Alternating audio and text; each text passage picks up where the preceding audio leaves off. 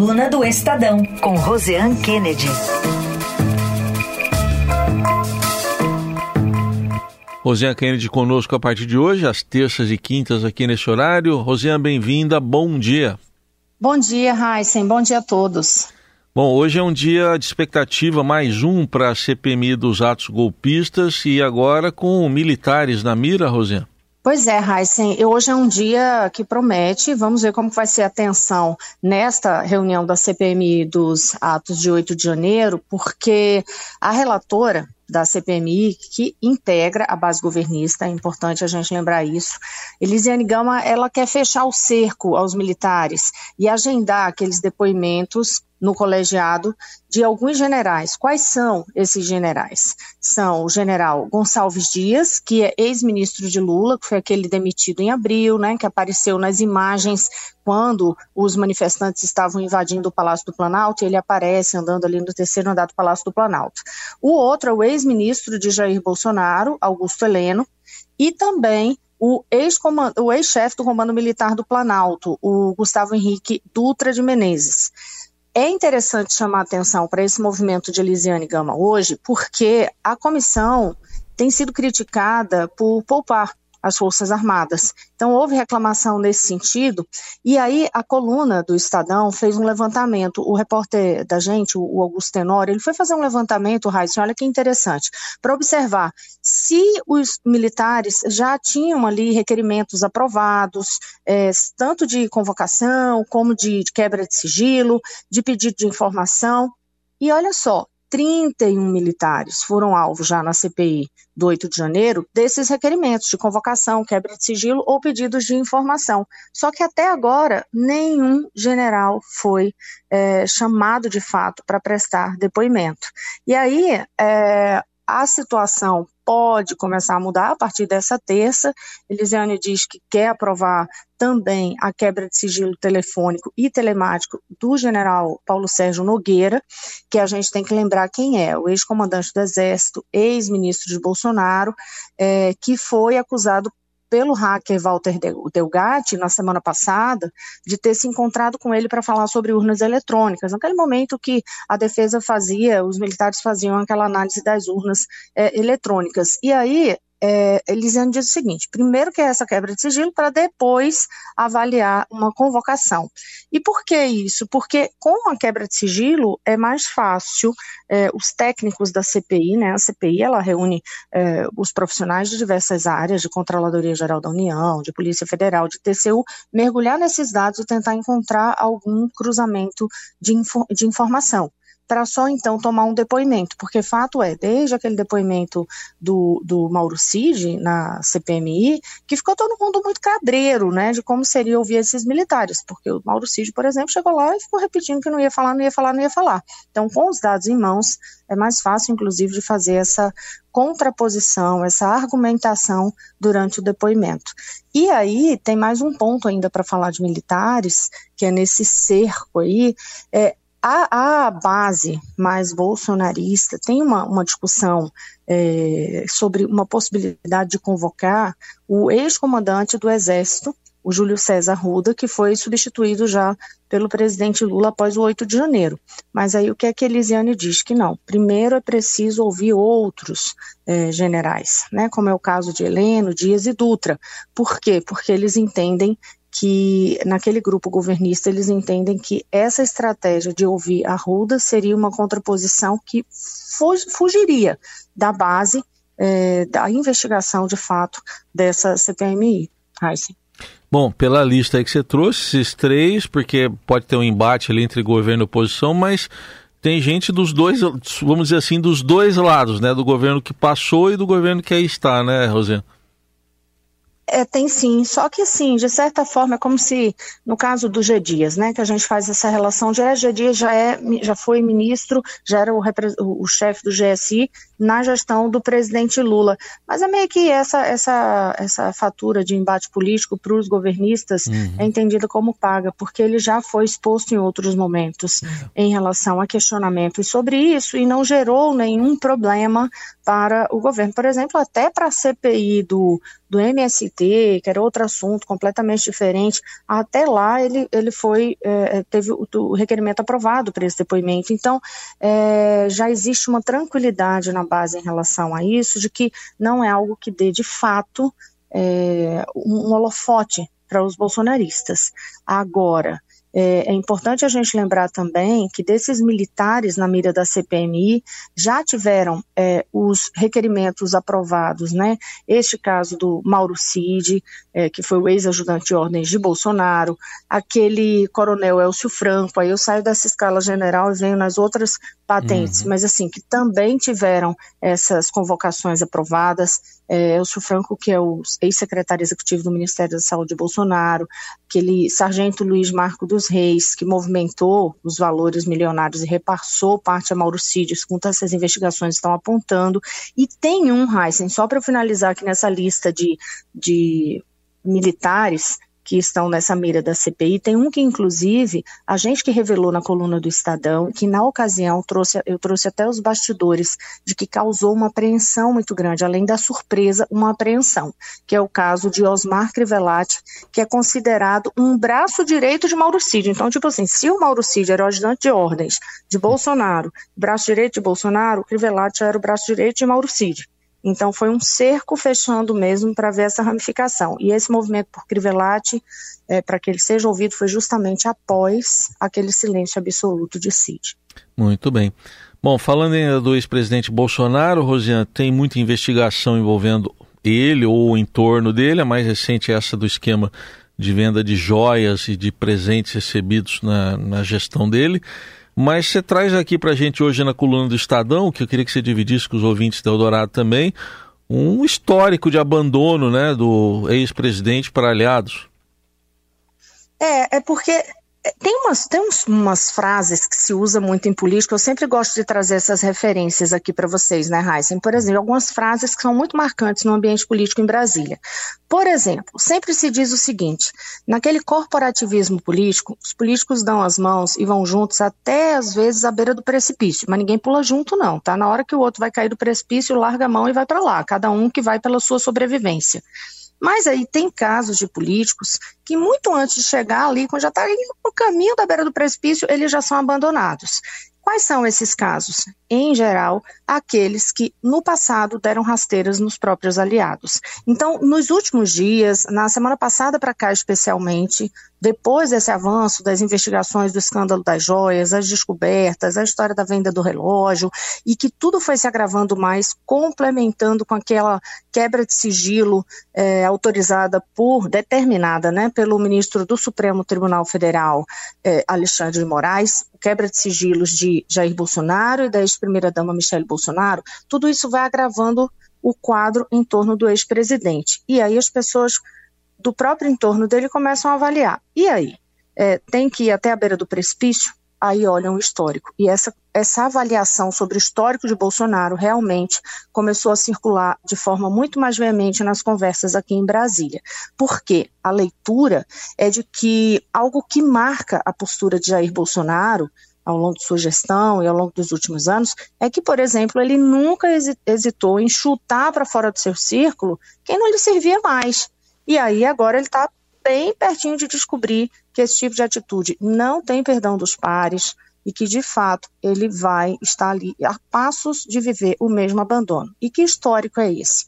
Por exemplo, o que é que falam principalmente nesses grupos de conversa da semana passada para cá, envolvendo integrantes do PP e do Republicanos, que foram partidos que estavam na campanha de Bolsonaro em 22, mas agora estão negociando essa entrada no governo Lula. O que eles dizem é, é, é, que o seguinte, olha só, lá atrás, lá atrás, o primeiro é, a perceber que foi desprezado por Bolsonaro foi Gustavo Bibiano, vocês vão lembrar, foi um dos coordenadores da campanha, foi presidente do partido que era o partido antigo de Bolsonaro, o PSL, mas foi o primeiro-ministro demitido.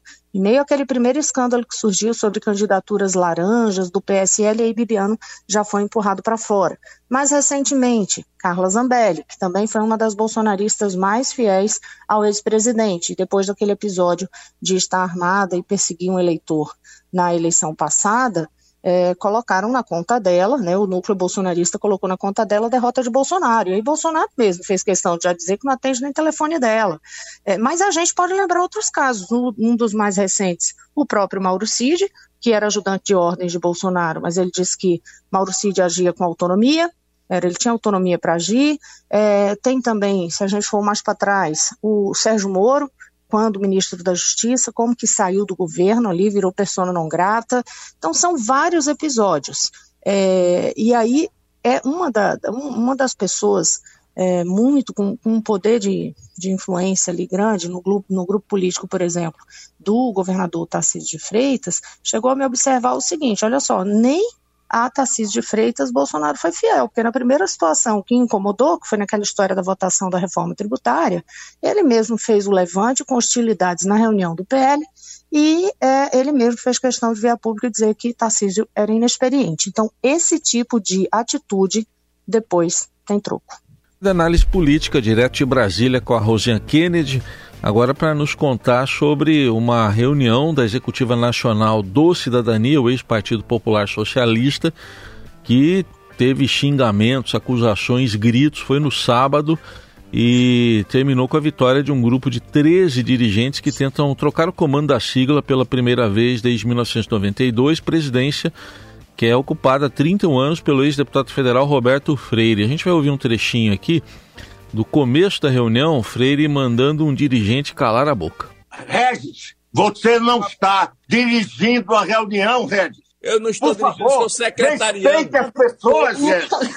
Posso Vamos falar? agora de respeito. Aqui, eu estou abrindo a reunião, adotando aqui nessa reunião, a discussão Roberto. da sua proposta. Portanto, é. cale e espere as pessoas falarem. Sim, e é isso que eu quero abrir a palavra. Pare, Regis. Contenha-se, rapaz! Mas é você que não para, quem, é quem está, Você é que não para, você está, não quer ouvir. Você tá, quem peça a palavra, ouvir. me parece... Eu estou propondo cala a boca, discussão sobre isso. Por se favor, vamos ter Regis. uma data ou não, se vamos ter reunião diretória nacional ou não. E ao fim da reunião, Nonato Bandeira, dirigente do Cidadania da Paraíba, acusou o Freire de ter destruído o partido. De minha parte, encerrei, saí. E todo mundo sabe, Roberto, que na Paraíba Não. era um dos maiores partidos do Brasil e você conseguiu a façanha de destruir, não só com uma intervenção absurda, como colocando, inclusive, no comando da federação, alguém que tinha sido expulso por corrupção do PSDB. Não transfira suas responsabilidades e não tente bater boca com todo mundo, Roberto. Ninguém aguenta você provocar um por um todo mundo que tem um mínimo de discordância com você.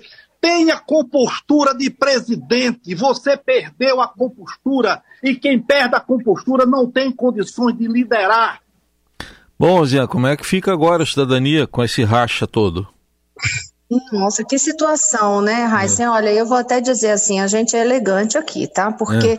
o trecho mais pesado a gente não colocou no ar, mas está lá na coluna também do Estadão para quem tiver curiosidade de ouvir, porque em determinados momentos é, é preciso relatar isso, porque foi tanta baixaria, gritaria e xingamento que chegaram a chamar de cachorro, caudilho, vagabundo, picareta, eram algumas das expressões. Tinha hora é, que não dava nem para entender quem estava gritando mais com quem. É, é, é, fica, fica isso bem exposto, tamanha a confusão. Então, fato é, diante disso tudo, é, Roberto Freire perdeu essa liderança na sigla. Isso é fato. Ele está nesse comando há 31 anos, é, o que já chama atenção, um comando tão longo dentro de uma, de uma legenda, e ele não tem mais é, mandato, por exemplo, de deputado federal.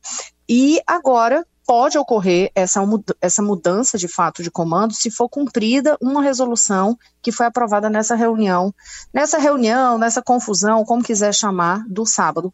É, por 13 votos a 10, foi aprovada uma resolução para que o Diretório Nacional da sigla decida no próximo dia 9 de setembro sobre a eleição de uma nova executiva nacional. E como teve uma mudança recente do estatuto, a Freire não pode se reeleger mais uma vez. Né, depois desses mais de 30 anos à frente do comando do partido. O partido já foi um partido grande de fato, hoje tem cinco deputados federais. O que é que está nesse entorno dessa confusão toda? É, são, são dois pontos aí. Um é que o Diretório Nacional de Cidadania aprovou neste ano o apoio ao governo Lula, só que essa bancada de deputados federais anunciou independência desde então, não aceita essa entrada. E outro ponto de discussão é em relação à federação com o PSDB, que permitiu, é importante ressaltar isso, permitiu que o Cidadania mantivesse tempo de televisão, fundo partidário, só que é citada entre integrantes do Cidadania como um motivo para a desfiliação de três senadores desde março do ano passado. Então, o partido foi encolhendo, encolhendo, encolhendo. Não tem realmente hoje nenhuma unidade. É um partido que está esfacelado, encolhido, e realmente, se não fosse a federação, teria tendido a acabar. Lembrando que o Cidadania é o antigo PPS, por isso que às vezes a pessoa pode pensar assim, ué, mas a cidadania não é um partido mais razoavelmente mais novo? Sim, mas é o antigo Partido Popular Socialista, PPS. Muito bem. E vamos falar de um partido que também é antigo, mas que tenta se rejuvenescer, o PSTB, mas com um sobrenome bem conhecido, né, Rosiane? Muito, né? E com uma expectativa muito grande para um evento que vai ocorrer, inclusive, nesta semana em Brasília, que é a presença do Tomás Covas, né? Ele é um estudante hoje em dia de ensino médio nos Estados Unidos e vai ser um dos destaques desse evento de lançamento das novas bandeiras do PSDB. Tem um seminário aqui em Brasília na quinta-feira. Aí você diz assim, um sobrenome muito forte. Tomás é filho de Bruno Covas, que foi prefeito de São Paulo, morreu, estava no cargo de prefeito, morreu em 2021 por complicações de um câncer. E aí a expectativa dos tucanos agora é que Tomás seja a cara jovem do PSDB. É assim que eles tratam internamente e que seja candidato, inclusive, a deputado é, estadual ou federal nas eleições de 2026. Então há uma aposta para trabalhar. Engraçado quando a gente olha a imagem dele, é um menino, né? Muito novinho, assim, bem estudante de ensino médio mesmo, mas uma grande aposta. O próprio Bruno teve essa trajetória dessa forma é, de começar muito novo, né, Heisen? E teve esse destaque na política em São Paulo. Aí agora o presidente do PSDB, o, o governador do Rio Grande do Sul, Eduardo Leite, ele quer apresentar o que eles dizem que são as bandeiras revitalizadas do, do partido, atualizadas para o momento atual do país. É, isso está no comunicado da sigla a respeito deste evento, e aí nesse evento eles vão apresentar as novas diretrizes, o processo para chegar até elas, e a ideia é marcar essa nova fase do PSDB com bandeiras atualizadas aos tempos atuais. É, a gente deu um, um bastidor tempos atrás, antecipamos na coluna, demos em primeira mão, que o PSDB estava no primeiro semestre fazendo uma consulta pública, pesquisa pelo país inteiro, por exemplo, para entender qual a bandeira tem que re realmente representar o partido. É, de que forma as pessoas identificam o PSDB nas ruas, é, em quais temas tem que se posicionar ou não, é, quais são as lideranças que eles estão projetando. É, então, eles fizeram uma pesquisa ampla, porque um dos principais problemas, dentre tantos, no PSDB hoje, que é um partido que encolheu, que realmente teve quase um esmagamento nas últimas eleições, tanto presidenciais como em São Paulo, que é o principal berço dos tucanos, é, um dos principais problemas hoje é uma falta de voz, é uma falta de tema, uma falta de pauta e é nisso que o PSDB vai focar agora para tentar também é, trazer a imagem de lideranças jovens. E dentre essas lideranças jovens, Tomás, o mais novinho de todos, mas tem nomes como o próprio Eduardo Leite, a governadora do, do, de Pernambuco, Raquel Lira, e também o governador de Mato Grosso do Sul, o Eduardo Riden. Tudo bem, Tomás Covas, que tem 17 anos só, tá, tá se preparando uma candidatura para o futuro, então, né, Rosane? É isso, ele vai ter esse nome preparado, todo, toda a capacitação feita em torno dele, tanto de imagem como de capacitação política, bem, já está no sangue aí tá, né, fato, a família Covas vem com a tradição dentro do próprio Ninho Tucano, é, e aí vai ser trabalhado para as eleições de 2026. Muito bem, tá aí. Rosinha Kennedy participando hoje conosco aqui da coluna do Estadão, nessa faixa das nove do Jornal Eldorado. Quinta-feira ela está de volta aqui. Amanhã Mariana Carneiro também vai estar tá com a gente ah, aqui no Jornal Eldorado nesse horário. Obrigado, Rosiane. Até quinta. Até quinta-feira.